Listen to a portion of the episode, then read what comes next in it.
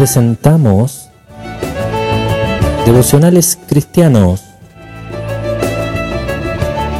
un espacio semanal producido por el área de comunicaciones de la Iglesia Evangelística Renacer.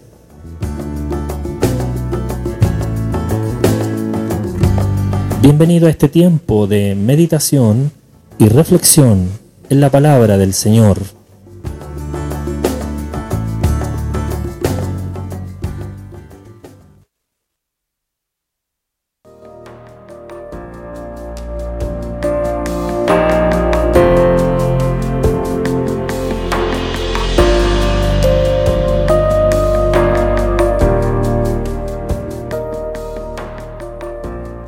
Hola amigo, amiga, ¿cómo está?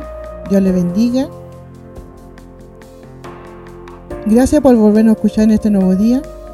Hoy quiero hablarle del cruce del Mar Rojo. Amén. Esto significa la salida, se refiere a la salida poderosa, liberación de Israel de la esclavitud en Egipto y su partida desde aquella tierra como el pueblo de Dios. Vamos al libro de Éxodo, capítulo 14, versículos 21 y 22. Dice así. Y extendió Moisés su mano sobre el mar, e hizo Jehová en el mar que se retirase por recio vientos oriental. Aquella noche, y volvió el mar en seco, y las aguas quedaron divididas. Entonces los hijos de Israel entraron por medio del mar en seco, teniendo las aguas como muro a su derecha y a su izquierda. Éxodo comienza con los descendientes de Jacob, que sufren opresión, esclavitud y infanticidio en Egipto.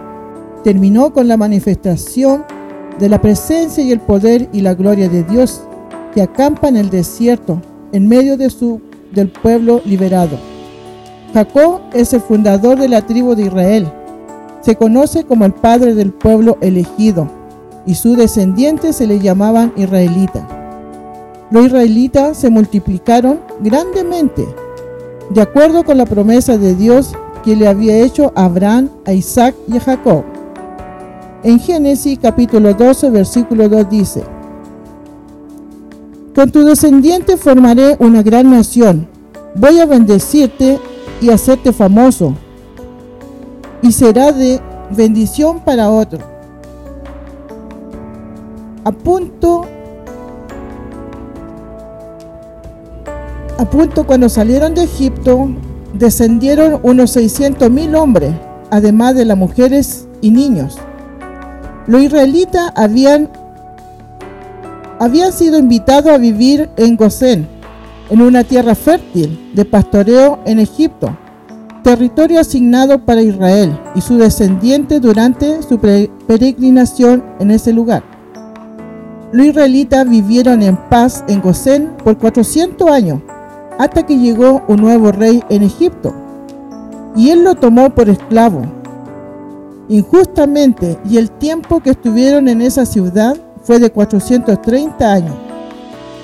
En, el Éxodo capítulo 12, versículo 40 y 41 dice, en el tiempo que los hijos de Israel habitaron en Egipto fue de 430 años, y pasaron pasados los 430 años, el mismo día tomó los huestes de Jehová, salieron de la tierra de Egipto.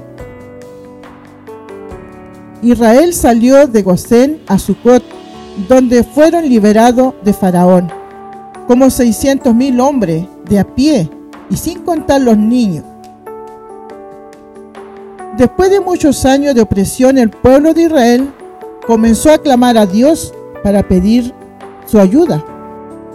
Dios le aseguró al pueblo que él pelearía por ello, pero ellos tendrían que andar en fe y obediencia a su palabra. Pero los israelitas fueron rebeldes, no querían obedecer. Ellos querían volver a Egipto, donde tenían abundancia comida y donde ellos vivían en pecado. Dios lo Dios llevó al pueblo de Israel por un camino sin salida, para mostrarle una vez más su mano poderosa de salvación. El Señor abrió el mar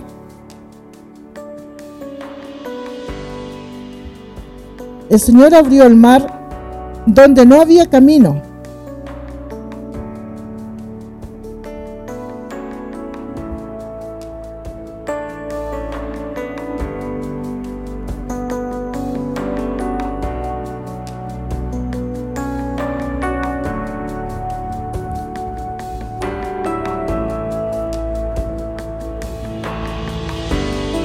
el mar donde no había camino para los israelitas, donde ellos pudieran cruzar y ponerlo a salvo.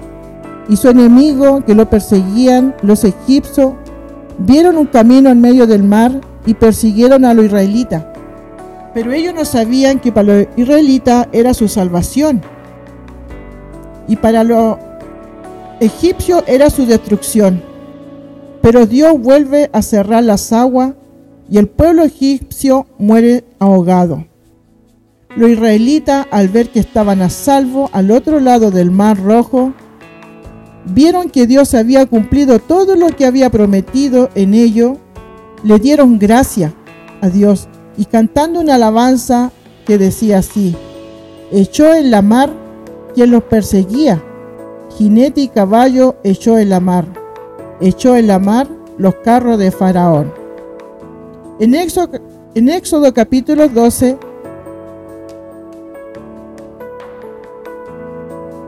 narra la liberación de los israelitas en el Mar Rojo y la destrucción de Faraón y el ejército egipcio.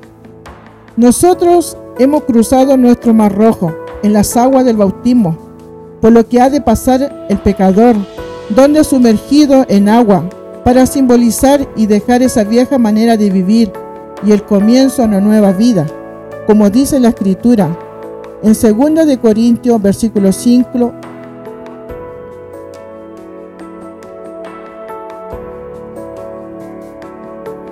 De modo si alguno está en Cristo, nueva criatura es. Las cosas viejas pasaron, y aquí todas son hechas de nuevo. Quien nos clavizaba eran los egipcios, nuestro pecado. Al venir Jesús a nuestro encuentro, nos libró y pasamos a ser una nueva criatura. De la misma manera en que Dios protegió a Israel, asimismo quiere cuidar y protegerte. Dios no ha cambiado. Su poder y su amor seguirá siendo siempre el mismo. Está en nosotros dejar y apartarnos del pecado. En primera de Juan capítulo 1, versículo 9 dice, si confesamos nuestro pecado, Él es fiel y justo para perdonar nuestro pecado y limpiarnos de toda maldad. Dios pelea por su pueblo cuando ellos andan en fe y obediencia a su palabra. La columna de nube protegía milagrosamente a Israel al moverse entre los egipcios. Al mismo tiempo la columna de fuego Dios iluminaba el camino a través del mar, de modo que los israelitas pudieran cruzar. En Éxodo capítulo 14, versículo 24 dice, Aconteció en la vigilia de la mañana que Jehová miró el campamento de los egipcios desde la columna de fuego y nube y trastornó el campamento de los egipcios. Aquel egipcio que perseguía al pueblo hebreo quedó derrotado y avergonzado. Allí fue el momento donde comprendemos que con los hijos de Dios nadie se mete porque llega el momento en que Dios mismo pelea por ellos. Amén. Que el Señor le bendiga.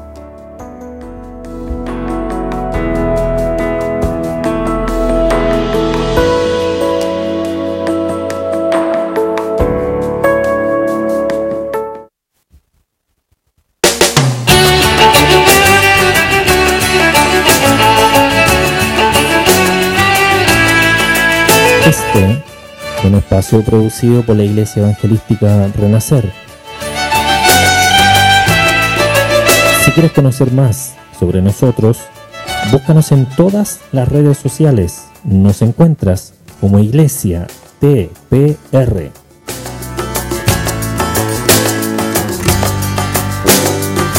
Te damos las gracias por estar junto a nosotros y escuchar estos devocionales semanales. Esperamos en el próximo programa. Dios te bendiga.